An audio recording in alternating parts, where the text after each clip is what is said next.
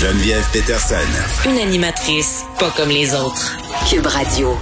Un article qui a attiré mon attention dans le journal de Montréal ce matin sur l'immigration des immigrants francophones qui quittent le Québec, beaucoup là, en quantité quand même, pour obtenir euh, plus rapidement leur résidence euh, permanente. Là, on parle euh, dans certaines situations d'avoir accès à une résidence permanente en quelques mois, plutôt que de devoir attendre des années. Je sais pas qu'est-ce que vous feriez, là, mais moi, pour moi, il me semble que le choix serait clair. Puis c'est quand même assez préoccupant comme situation parce qu'on le sait qu'on est à la recherche d'immigration francophone au Québec et que sans la résidence permanente, mais ben, tu peux pas accéder à grand chose. Hein. Tu peux pas avoir accès au système de santé universel. C'est difficile pour les études, euh, pour avoir une hypothèque, c'est tough. Même pour avoir un lien d'emploi, ça peut venir vraiment compliquer les affaires.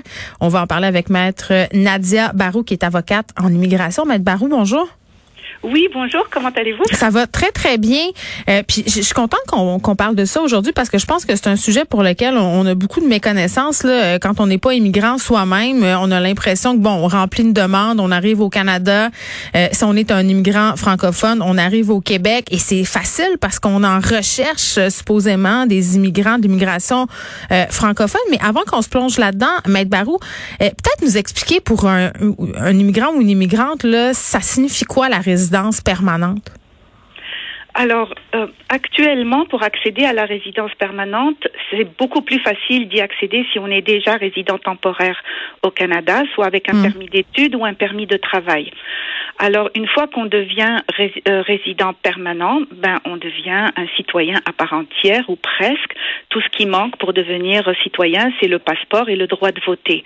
Euh, donc, c'est l'étape avant de demander une citoyenne canadienne, on, doit, euh, euh, on doit passer par le statut de résident permanent et on doit avoir ce statut euh, pendant au moins trois ans. Donc, on doit résider au Canada trois ans avant d'être admissible à faire une demande de citoyenneté. Donc, trois ans. On doit, on doit attendre trois ans. Et là, Combien de temps ça peut prendre au Québec pour l'obtenir cette résidence permanente là à partir du moment si je comprends bien là euh, Maître Barou à partir du moment où on a attendu trois ans là, pour la faire cette demande là. Euh, alors quand on est, quand on arrive au Canada, parce que je pense que la problématique se pose pour les gens qui sont déjà ici, comme euh, étudiants étrangers ou travailleurs temporaires. Alors, euh, avant juillet 2020, c'était quand même assez facile et assez rapide, euh, relativement rapide mm. euh, et euh, prévisible. Donc, il suffisait, grosso modo, d'avoir travaillé une année, quel que soit l'emploi, d'avoir travaillé une année au Québec ou d'avoir obtenu un un diplôme parmi une liste de diplômes pour de, pour s'engager dans une résidence permanente, dans une demande de résidence permanente. Après le 20 juillet euh, le 2020, le Québec a un peu compliqué les choses euh, en, en, rendant le temps d'attente plus long. C'est-à-dire qu'au lieu de travailler un an dans n'importe quel emploi, là maintenant on va exiger que le candidat ait travaillé deux ans, mais pas dans n'importe quel emploi, mmh. dans un emploi qualifié ou qu'il ait complété ses études et qu'il ait travaillé entre un an et un an et demi avant de soumettre une demande de résidence. OK. Euh, euh Barou, deux questions là, rapidement par rapport à ça. C'est quoi un emploi qualifié puis pourquoi on a augmenté le délai? Pourquoi on passe de un à deux ans? Alors, ça, je, vraiment, je ne sais pas pourquoi on a augmenté le délai. Peut-être euh, pour mettre à l'épreuve la volonté euh, et l'amour du Québec. Euh, ça, je, je, ne connais pas les, les, raisons du gouvernement pour avoir augmenté le délai. Et même pour les emplois qualifiés. Alors, un emploi qualifié, c'est un emploi qui a nécessité quand même certaines années d'études. Alors que ce qu'on a besoin en ce moment au Québec, c'est des emplois non qualifiés. On est en pénurie de main-d'œuvre. C'est pas très, très logique. C'est dans la transformation alimentaire.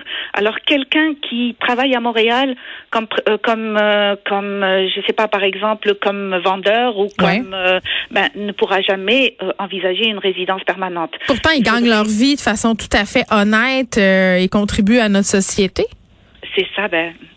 Alors, on va leur demander d'aller en région. Par compte, s'ils vont en région, leur vie va être plus facile et puis on va faciliter leur euh, leur accès à la résidence permanente. OK, fair enough. Ça, je peux comprendre. si, quelqu'un va en région et qu'il occupe un emploi, qu'il trouve un employeur qui est prêt à le soutenir, ben, il peut beaucoup, beaucoup plus vite avoir accès à une résidence permanente. Puis on le voit, là, je voyais récemment là, euh, dans le journal une entreprise de Saint-Félicien qui a déroulé le tapis rouge pour des travailleurs étrangers, facilite aussi euh, la demande de résidence permanente.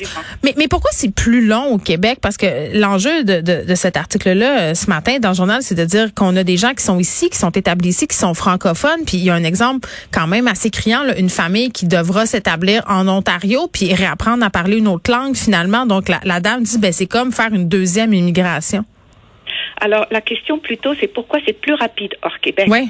Alors parce que le, le gouvernement fédéral avait annoncé euh, qu'il allait euh, accepter 401 000 hmm. résidents permanents. Mais c'est comme une voie rapide, là.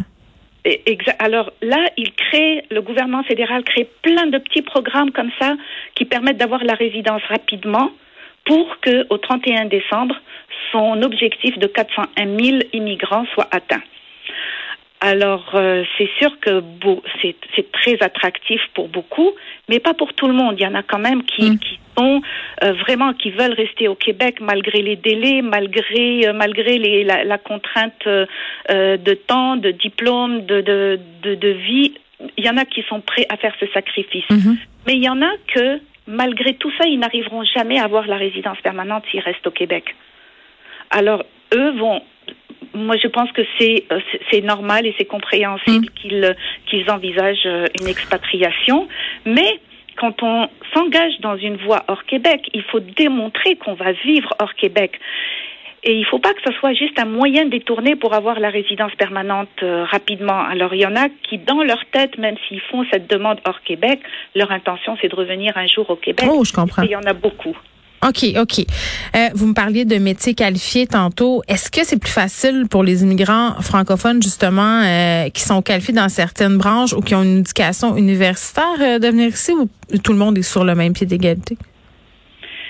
Ben, oui, bien sûr, c'est plus facile que pour les autres, hum. mais ça reste quand même moins facile que d'aller hors Québec. Ça, c'est sûr. OK. Euh, par rapport aux équivalences, c'est un dossier qui revient souvent, là, surtout euh, en, pénurie de main d'œuvre, puis dans le monde de la santé, on a besoin de plein de gens. On parle de la difficulté d'obtenir des, des équivalences, là, par exemple pour une infirmière ou pour un médecin qui émigre euh, au Québec. Ces gens-là souvent doivent travailler complètement dans un domaine euh, qui est pas en lien avec le domaine de la santé, parce que bon, rendu pour avoir l'équivalence, c'est des études. Souvent, ils ont des familles. Ces gens-là, ça, est-ce qu'à un moment donné, on va faire quelque chose pour ça? Est-ce que est-ce que vous voyez un changement, euh, si on veut, de position par rapport euh, aux années précédentes par le gouvernement actuel? Alors, le gouvernement, oui, il, travaille fort là-dessus, mais c'est les ordres professionnels, certains ordres professionnels qui, qui montrent de la réticence à reconnaître les, qualifications des travailleurs étrangers. Oui. Alors c'est pas c'est pas vraiment le gouvernement. Euh, mais c'est les chasses gardées, c'est les c'est oui c'est exactement.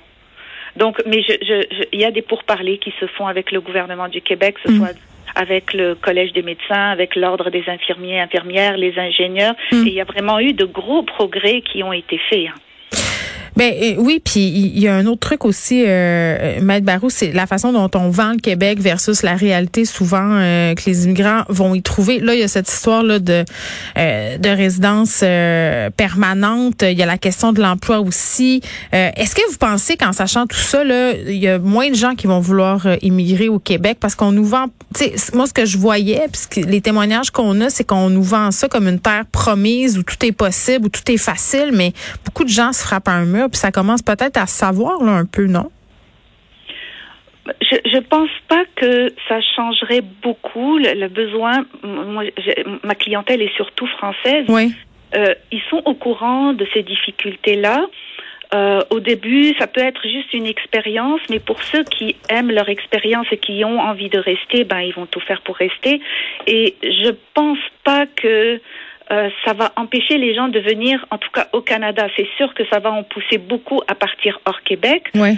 Euh, mais mais les gens qui viennent, qui quittent leur pays pour euh, pour venir au Canada, c'est des gens qui avaient déjà envie de quitter leur pays et qui. Euh, oui. je, je, je pense qu'il ne faut pas juste voir les difficultés de l'immigration, mais voir toute la qualité de vie qu'on peut trouver au Québec, la sécurité, euh, le, la scolarité des enfants, le, le, le fait que on est des personnes à part entière, qu'on est respecté en tant que femme, en tant mhm. que en tant que minorité. en général, quand on fait la démarche d'abord de quitter son pays, c'est qu'on cherche un mieux. Et, euh, et je pense que malgré les délais et malgré les aléas de l'immigration, mm. je pense qu'on trouve mieux au Québec quand même. Ben oui, parce que vous me dites, moi, ma, ma clientèle majoritairement est française, euh, Maître Barou, là, dans quel état il vous arrive euh, les gens qui font appel à vos services quand, quand ils arrivent dans votre bureau? Là? Ben, euh, beaucoup, une grande détermination à partir, à quitter la France et venir euh, au Québec. ça, c'est assez étonnant. J'ai même eu des, des, personnes qui ont déjà, avant même d'avoir un statut euh, légal au Canada. Ils ont tout vendu, puis ils viennent dans mon bureau, trouvez-nous un moyen pour rester ici. On veut plus quitter. OK, on parle de détermination ici, certes. Maître Nadia Barou, merci, qui est avocate en immigration. On se parlait de cette situation des immigrants francophones qui quittent le Québec pour obtenir leur résidence permanente euh, plus rapidement, le plutôt qu'à avoir à subir de longs euh, délais dans notre province.